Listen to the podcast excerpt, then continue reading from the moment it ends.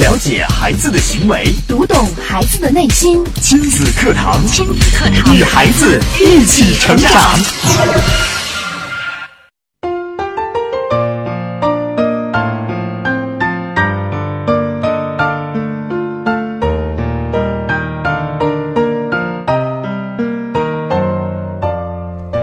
听亲子课堂，做智慧父母。欢迎收听以心理学为基础的专业亲子节目《亲子课堂》，我是主持人袁明阳。我是主持人吴化。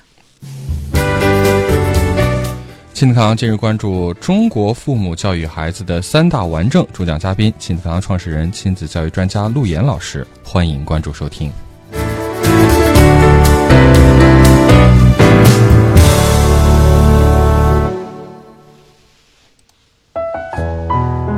好，节目开始，首先请出陆岩老师。陆岩老师您好。吴浩好，明阳好，亲子课堂的各位亲粉们，大家好。说起中国父母教育孩子啊，要听话扼杀了自由，要孝顺扼杀了独立，就你跟大家不一样扼杀了个性，别整天琢磨那些没用的扼杀了想象力，少管闲事扼杀了公德心，养你这孩子有什么用扼杀了自尊，不许早恋，不许你跟他在一起，则扼杀了爱情。嗯，还有不可否认啊，我们正是在这样的教育下长大成人的。我们的父母似乎从来没有意识到，他们的教育理念会给我们以后的人生带来多么糟糕的体验，像顽症一样根深蒂固。在今天的节目当中，我们就为大家邀请到亲子课堂创始人、亲子教育专家陆岩老师，带来本期话题：中国父母教育孩子的三大顽症。也欢迎大家通过微信、微博的方式参与进节目互动。新浪微博，您可以关注“迪兰路言亲子课堂”，在今日的话题帖后跟帖评论。微信平台添加公众号“亲子百科”，百是一百的百，课是课程的课，直接来互动吧。嗯，好，那我们接着请出陆岩老师。今天的话题很大，啊说的是中国家庭教育当中的顽症。为什么是顽症呢？什么是顽症呢？怎么才会形成顽症呢？就是你从来没感觉到这是一个症，然后呢，它一直就存在在你的血液当中。那么存在时间长了之后呢，尤其你没有体感，你没有认知，你的内心没有这根弦儿，你也不知道要去改变。时候长了，最后变成什么了？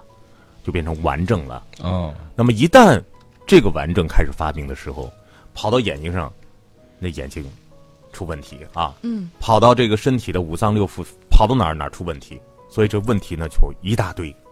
那么这个顽症是什么呢？这个顽症是什么呢？刚才我们罗列了一些啊，嗯刚才我们罗列一些，要听话啊，孩子，这对不对啊？要听话，孩子要听话，对呀、孩子，你要孝顺，这必须呀、孩子，啊你别每天不要琢磨那些没用的，你要琢磨一些有用的。什么有用？学习学习有用，知识改变命运，学习才是硬道理出路、嗯啊。然后呢，还说，哎呀，不要不要都管闲事儿啊，你只要做好什么就行了。好好学习。哎，养你这孩儿有什么用啊？你可不敢早恋啊，嗯，那你会影响学习的，看我们说的这些话呀，都对不对？听起来也对呀、要听话，对不对？嗯要孝顺，对不对？嗯，啊，你老是跟大家不一样，你能不能跟大家一样，当个好孩子？对、啊整天不要净那整么那没用的，能不能整点有用的？你简直就是学校的异类，你知道吗？不要这么特别。好，这些我们听起来，我相信啊，我们要是从一个这个管教的角度来讲，很多家长说说的对呀、啊孩子不管怎么办呢、嗯对吧？嗯所以看刚才呢，明阳在读的时候，我相信大家突然好像就会哎，怎么会这样啊？为什么你我们让他听话了，我扼杀他什么了？这怎么对都在呀扼杀孩子呢？就是呀、这就很有意思了，就是当有很多的一些思想啊，通过我们老祖宗那一代传到我们现在，我们说学习中国传统文化也是要取其精华，弃其糟粕的。嗯，我们很多的一些思想、一些行为都已经根深蒂固在我们的代代的一代一代的传递和教育当中了。嗯，我爹打我，我打我儿子，我儿子打我的孙子。嗯，我爹打我的时候，我都恨呐、我说我再也不能打我的孩子。可是你怎么样？你能控制得住吗？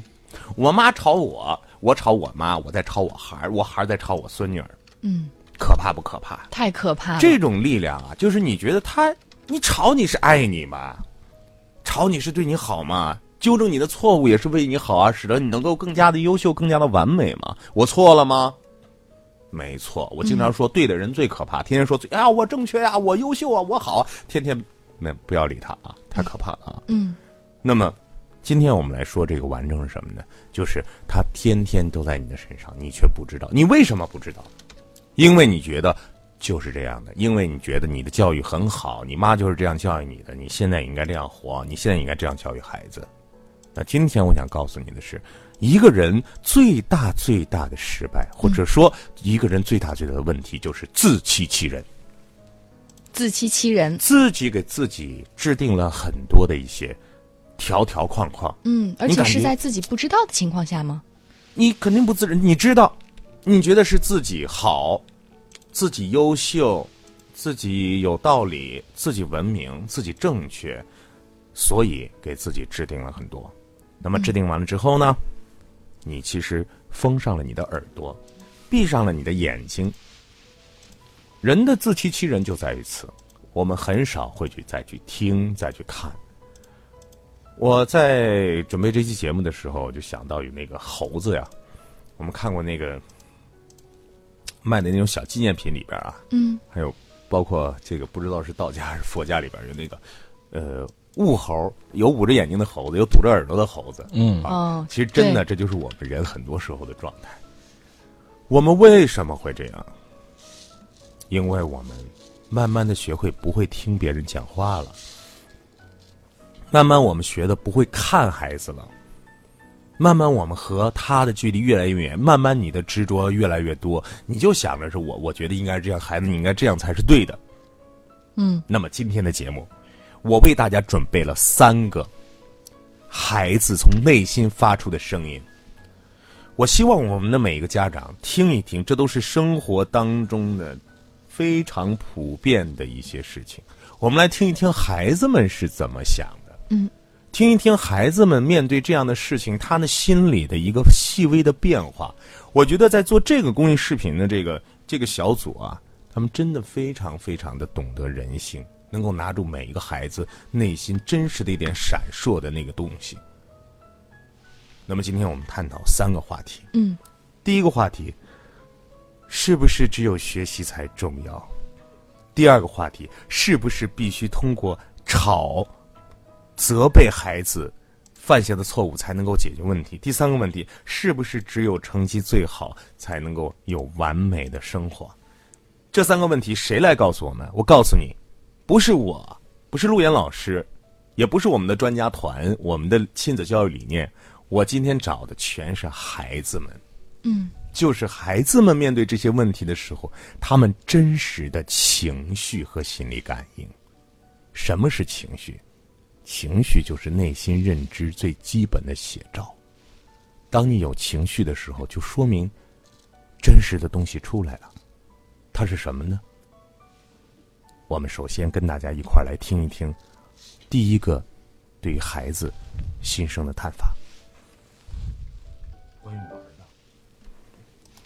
孩子就是我呀，我就是孩子呀。主要是上学玩儿没 了，父母。他们会关爱你、关心你。爸爸妈妈最在乎的是我的学习。我爸爸说不行，不能跟他们那些疯小孩玩，然后得自己在家里学习才行，就是觉得他们瞎跑。不过我觉得挺有意思的。最重要的是上学，好好学习。就是如果不学习，长大就没有工作。我长大想当科学物理学家。回家学习去，学习学习，整天都是学习，什么学习学习啊？心里想，为什么别的孩子都在玩，为什么我就不能玩？这个不公平，太不公平了。就是我爸爸说呢，首先学习是第一位的。我还是喜欢玩玩儿，玩儿，因为玩儿是做游戏高兴嘛，可以在一起玩儿。出去玩儿，在家里玩儿，坐在那儿聊聊天儿。呃，跟我在外面走走，是对身体的一种放松。快乐。我最喜欢看动画片，我最喜欢骑自行车了。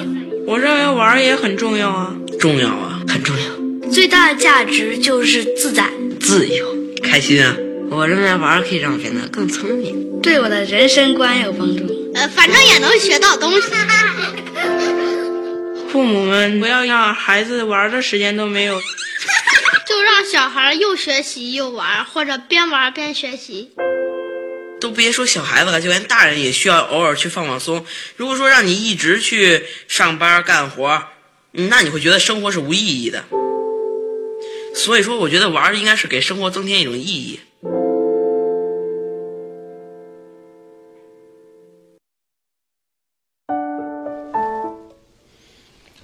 刚才我们听到这个录音啊，特别感动。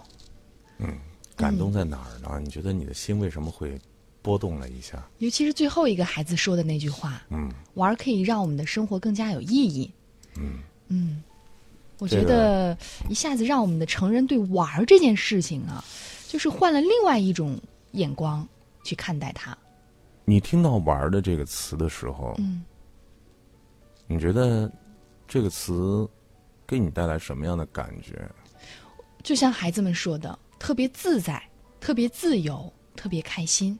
不是，嗯，我觉得对于我们这代人来讲，看到“玩儿”这个词，我们总感觉是无所事事，嗯两手空空，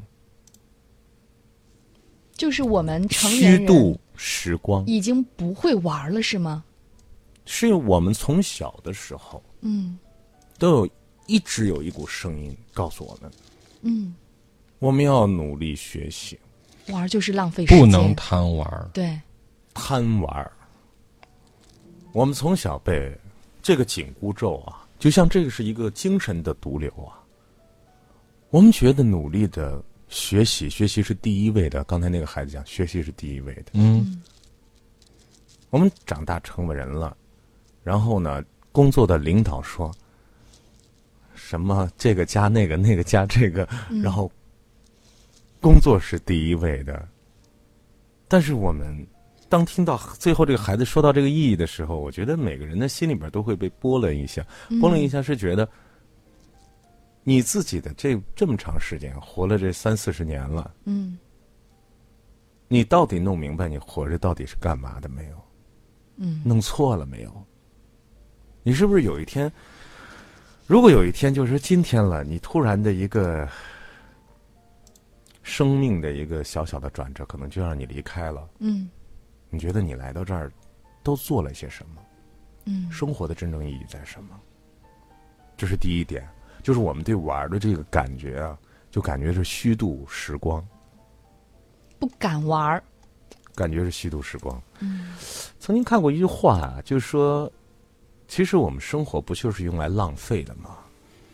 就是我们生活中的这个时间不就是用来浪费的吗？所有生命因的为我们美好时特别光怕浪费时光，是吧？我们呃，要要要这个。嗯，就像这个嗯课课桌上，我们都知道要写一个字叫一什么寸光阴一嗯寸金啊要！写一个“早”字是吧？ 就每天什么都要早啊。那小时候学课文啊，呃，老师教给你那些东西啊，你你真的就是你有没有这种感觉啊？你啊，就是嗯咱们在工作的时候，如果今天没工作，或者说你的那个那个事情啊没有做的非常优，你总觉得自己哎呀，怎么这这这一天又虚度光阴虚度呢了，浑浑啊噩噩的。问题虚度还好，你们有没有把它过好？嗯很多时候是给你玩的时间了，给你放松的时间了，你都分不清楚那是工作还是生活。嗯，你连玩儿都不会了，说周六周日就是你的，可是你说，哎呀，不行，我还得想想我那个案子该怎么写。你一旦想这个时候，不是你要说，哎呀，我就彻底放松吧。你比方说，领导来了问你说，哎，周六周日你会想工作吗？哎，你们俩会不会想想明天节目怎么做？那两个人肯定会表功啊，这个特别带有这种是吧？嗯啊，我们是好员工啊，啊，我们周六周日一直都在下工作呀， 你那个。但是我们现在越来越开放了啊，嗯我们是不是都得到了一些嗯信息，比如国外传过来的信息，比如说、嗯一他周们只在上五五天班呢？他们在自己的时间里边是绝对不接手机的，就是对老板是用不找动的而。且找不到这些人，就是甚至说工作的手机号在周末是不开啊的。对，额晚外上就是加班给你钱，他对也不会去做的。对，我呃，老外特别害怕加班，嗯，嗯，你别加班，你赶快给我回家。为什么？为什么呢？因为从国家的这个政策上政策的制定上，都是加班费非常的高，对，就是老板是付不起加班费对的，老板付不起加班费。所以就是按点儿赶紧把工作做完，赶紧走。对，老板还很清楚一个问题，就是我让你天天加班，你的生活能不能过好？你老婆能不能管好？老公能不能伺候好？小孩能不能管好？好，你老公也不好，小孩也不好，你还有没有新工作？哦，老板很清楚。最重要的是，我们现在得学会，就像我们亲子课堂的理念一样，懂得什么叫高效率的工作。嗯高效的，再看看我们的工作，天天好似很忙，来到这儿多少件事儿你是在忙工作的？嗯，你看看电脑上的留下来的里痕迹和信息，有多少人在看电视剧啊？有多少人在淘宝？有多少人在淘宝啊？有多少人在闲逛？然后快到下班了，发现哎呦，然后快到工下班作了还没做完哎，呀赶快呀！老板这来检查了，哎呀，老板我在加班，我加班到几点才完成？是，这就是我们的繁忙的生活嘛。思所以考你一看，下，教授给我们听中国家庭幸福标准，为什么把高效率慢生活提出来，就是因为我们玩儿都不会，嗯，然后呢，我们干吧，我们也干不好，效率也不高。这个事情嗯是给我们一个大的提醒。孩子们刚才有几个事情，我觉得要给大家再提一提几个关键词。第一个说，孩子觉得玩儿很高兴，嗯，人活着为了干嘛？那得高兴啊，至少高兴，至少活着干啊嘛呀？对呀，玩儿能在一起玩儿，一起玩儿干嘛？一起开心呀，一起玩儿就是社交啊，社交就是人最基本能力的什么学习啊。嗯，啊，俞敏洪如果不在他的村儿里边儿跟小朋友玩的那么好，成为孩子头儿，他现在能够成为新东方的头儿吗？嗯，他如果不跟孩子们天天在那儿啊周旋，然后分享螺丝糖，然后和那些那个黑黑恶势力啊小 黑恶势力，也就是小孩儿小小霸王啊进行斗，他知道怎么跟那些大佬们儿一块儿 PK 吗？嗯，完全都是学习。还有一个孩子说到了，那玩儿可以让人学习、啊，学习对，我们经常说，学习当中就是玩儿，嗯，玩儿中就是学习。真正如果你把你看啊，居里夫人，她把这个研究那个化学元素当成一种玩儿的境界的时候，她才能够真正那个创造。我想爱因斯坦在做灯泡的时候，肯定也是一种这样的心态。嗯，可是我们把学习就是像一个呃，像一双手一样，把人一下就摁在凳子上了。就很就是学习和玩儿是绝对洪水猛兽不可相容的两件事情。所以我希望大家从今天明白生活的意义。好，孩子们是不是很智者？嗯，圣人如鹰啊，向孩子们学习，孩子们是引领我们的，继续让孩子来引领我们。嗯，我们来稍事休息啊，待会儿接着回到节目当中。了解孩子的行为，读懂孩子的内心。亲子课堂，亲子课堂，与孩子一起成长。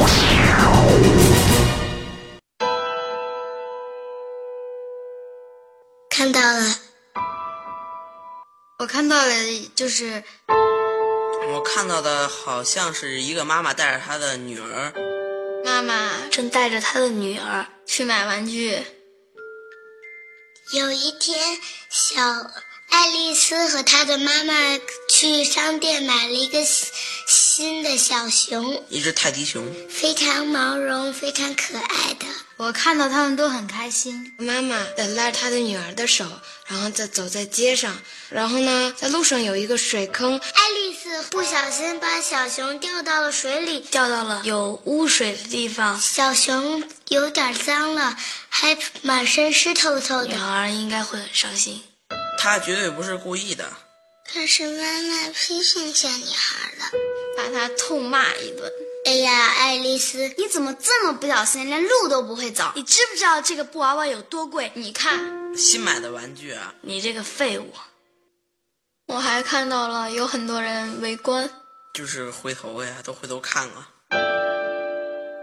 然后啊，当着这么多人的面，然后被妈妈训斥。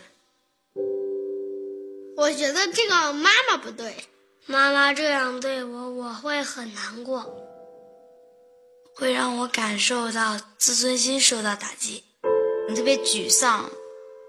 应该大人尊重小朋友，我们需要机会长大，这应该是和小朋友讲道理。我们需要犯错的机会。小女孩希望妈妈知道她很难过。我知道你很伤心，我们一起把小熊拿回家洗一遍吧。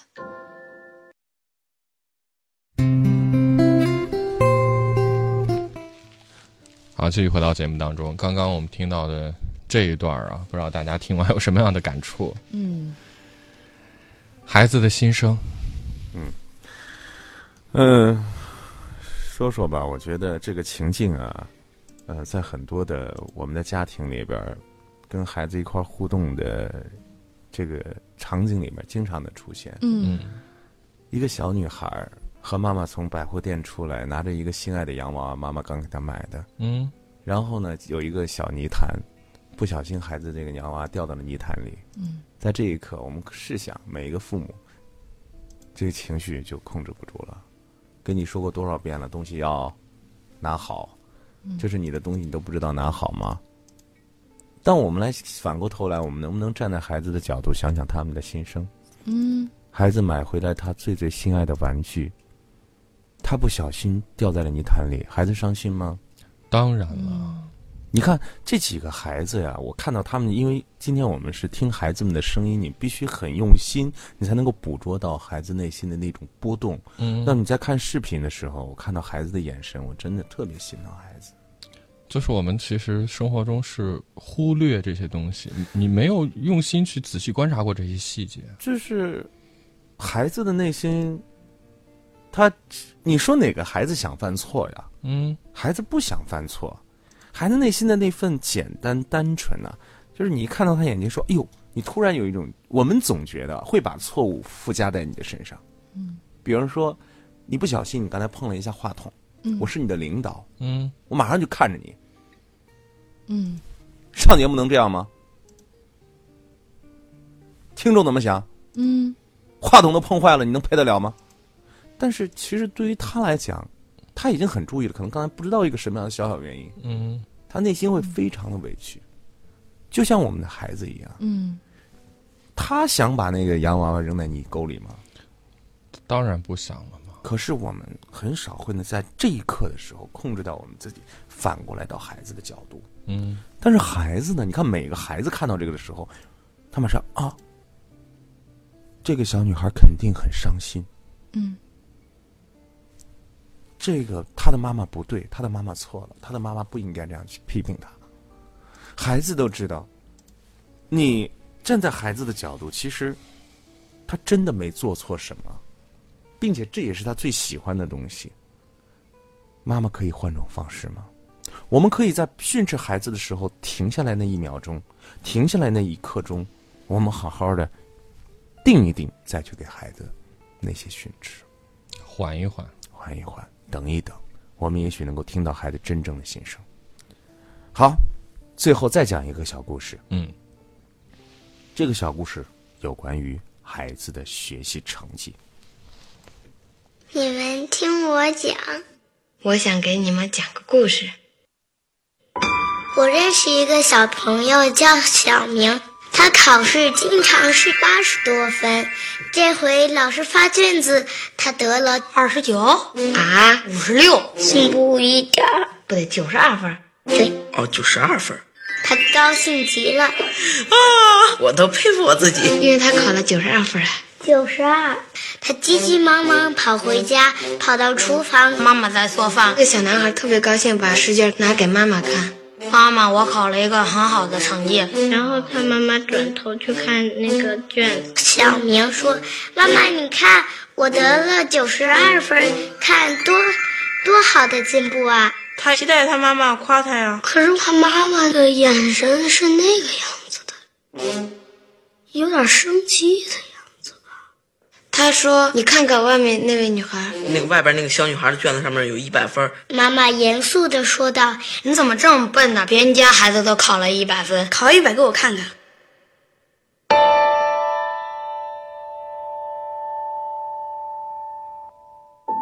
我想他肯定是非常渴望得到他妈妈的认可的。他也希望妈妈夸他。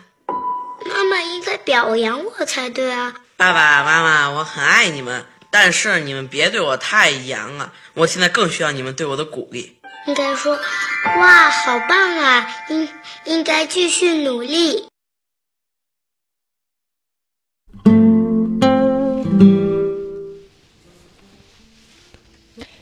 听完这一段哈、我觉得应该反过来，你说我们当父母的怎么当着当着就不会当了呢？我反而是这些孩子的这些天真的语言，在引导我们应该如何做父母。